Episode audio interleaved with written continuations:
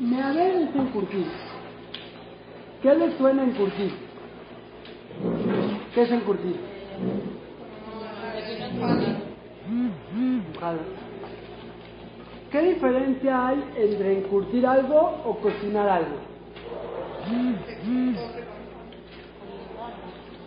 Con cosas agrias. Entonces, tanto cuando cocinas algo, tanto cuando encurtes algo, ese alimento se transforma. Pero la diferencia es que cocinar es solamente si se transforma con el fuego. Cuando no se transforma con el fuego, no se llama cocinar, se llama encurtir.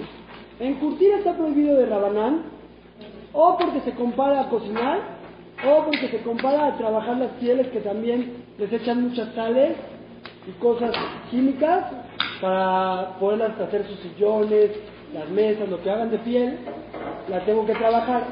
Entonces, prohibieron los jajamines de Rabanán encurtir cualquier alimento. ¿Estamos? Entonces, no es muy común esto de encurtir, pero puede suceder. Por ejemplo, hacer un halal en Shabbat, que echas ahí el pepino agrio, ¿qué más echan? Colinabos, no sé cada quien. Echarlo al vinagre en Shabbat está prohibido. En- Yom Tov también está prohibido porque, aunque cocinar se permite en Yom Tov, aquí dije que encurtir se compara a dos cosas, a cocinar o a trabajar las pieles, meabel se llama. Entonces, si bien cocinar está permitido en Yom Tov, trabajar las pieles en Yom Tov está prohibido.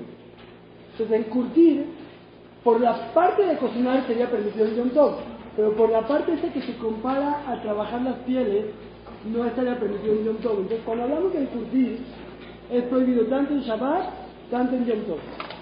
Segunda cosa que se encurte, y creo que son las únicas dos, el ceviche. No se puede hacer ceviche en Shabbat, o sea, echar el pescado crudo y dejarlo que se cueza con el limón. Ni en Yom Tov. En Yom Tov, el que quiera apoyarse por medio de un goy se puede. No voy a explicar mucho por qué, pero en Yom Tov, el que quiera hacer ceviche y de goy, se puede aligerar. Pero en Shabbat, ni por medio de un goy se puede hacer ceviche. ¿Por qué? Se encurte. El limón lo cuece, si bien no es cocinar porque no es por medio del fuego, pero lo va a transformar y es encurtir. Última parte de encurtir. Si algo está medio encurtido y yo acabo el proceso de encurtir, también está prohibido. Porque, ¿Por qué les digo? Si yo tenía un pepinillo, lo puse en dos días antes, en no sé cuánto tiempo se tarda en encurtir, como dos días. Yo lo puse un día y medio. Agarro, lo saco a ver si ya está listo para, para Rosh Hashanah. Ah, no le falta. Y lo quiero regresar, ya no puedo. Porque ahorita que ya lo saqué ya se iba a quedar así. Cuando lo regreso, acabo el encurtido de ese pepinillo. Entonces, si ya, lo, ya estaba listo, ya es como que ya está encurtido al 100% y serviste un platoncito de pepinillo. Y sobraron, los puedes regresar porque esos ya estaban encurtidos. Ya no se siguen curtiendo, ya estaban listos. Pero si los sacaste y viste que estaban a la mitad de su proceso, no lo puedes regresar al vitral este. ¿Vamos? Eso no es muy común de encurtir. Pero lo que sí puede suceder es la guesera que hay alrededor de encurtir. Encurtir solo prácticamente hacemos o ceviche o, o estos, eh, cosas de vinagre. Prohibieron los jajamín salar comidas en Shabbat, ahorita voy a decir bien los parámetros, porque se compara a encurtir, antes no encurtían con vinagre o con limón, lo más común que se encurtiera con sal, salaban las cosas, que se absorbe y así lo, lo encurtían. Entonces prohibieron salar la comida. Esta prohibición de salar la comida no es muy famosa, porque es muy fácil permitirla. Pero como estamos estudiando todo el curso de Shabbat, vamos a estudiar. No creo que a nadie le suceda, pero vamos a ver. Salar la comida está prohibido en una de las dos formas. O que salo muchas rebanadas juntas. Por ejemplo, tengo mi platón de zanahorias y le echo sal a todas las zanahorias, está prohibido.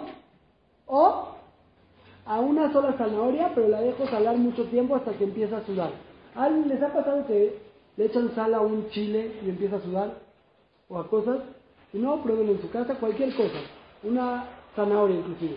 Le echas sal y la dejas y empieza a escurrir un poquito. Cada cosa depende de qué tanto jugo tenga.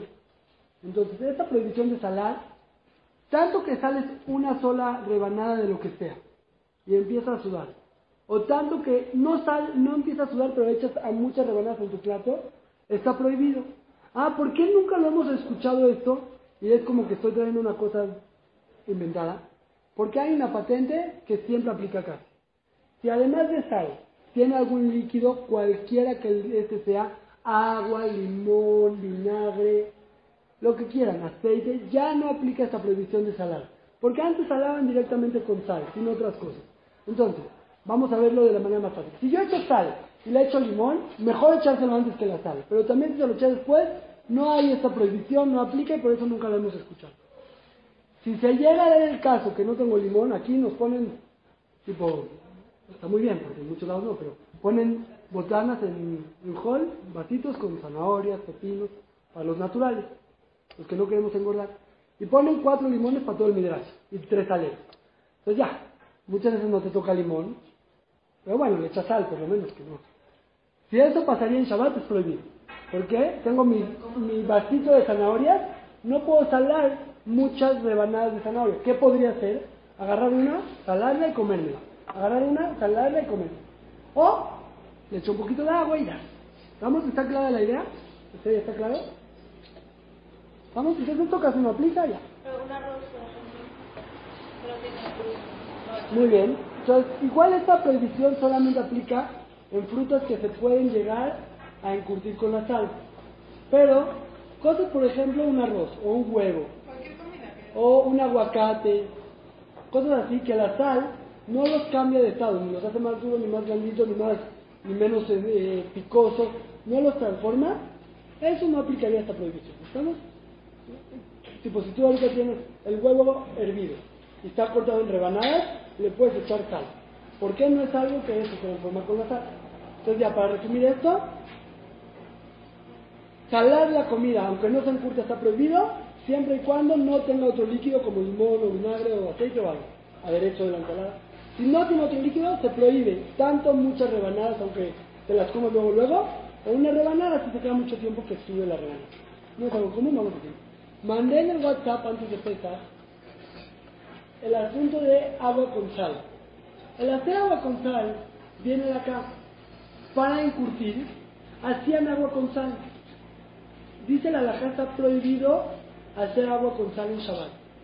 Porque si se le echaba Pero- agua y así.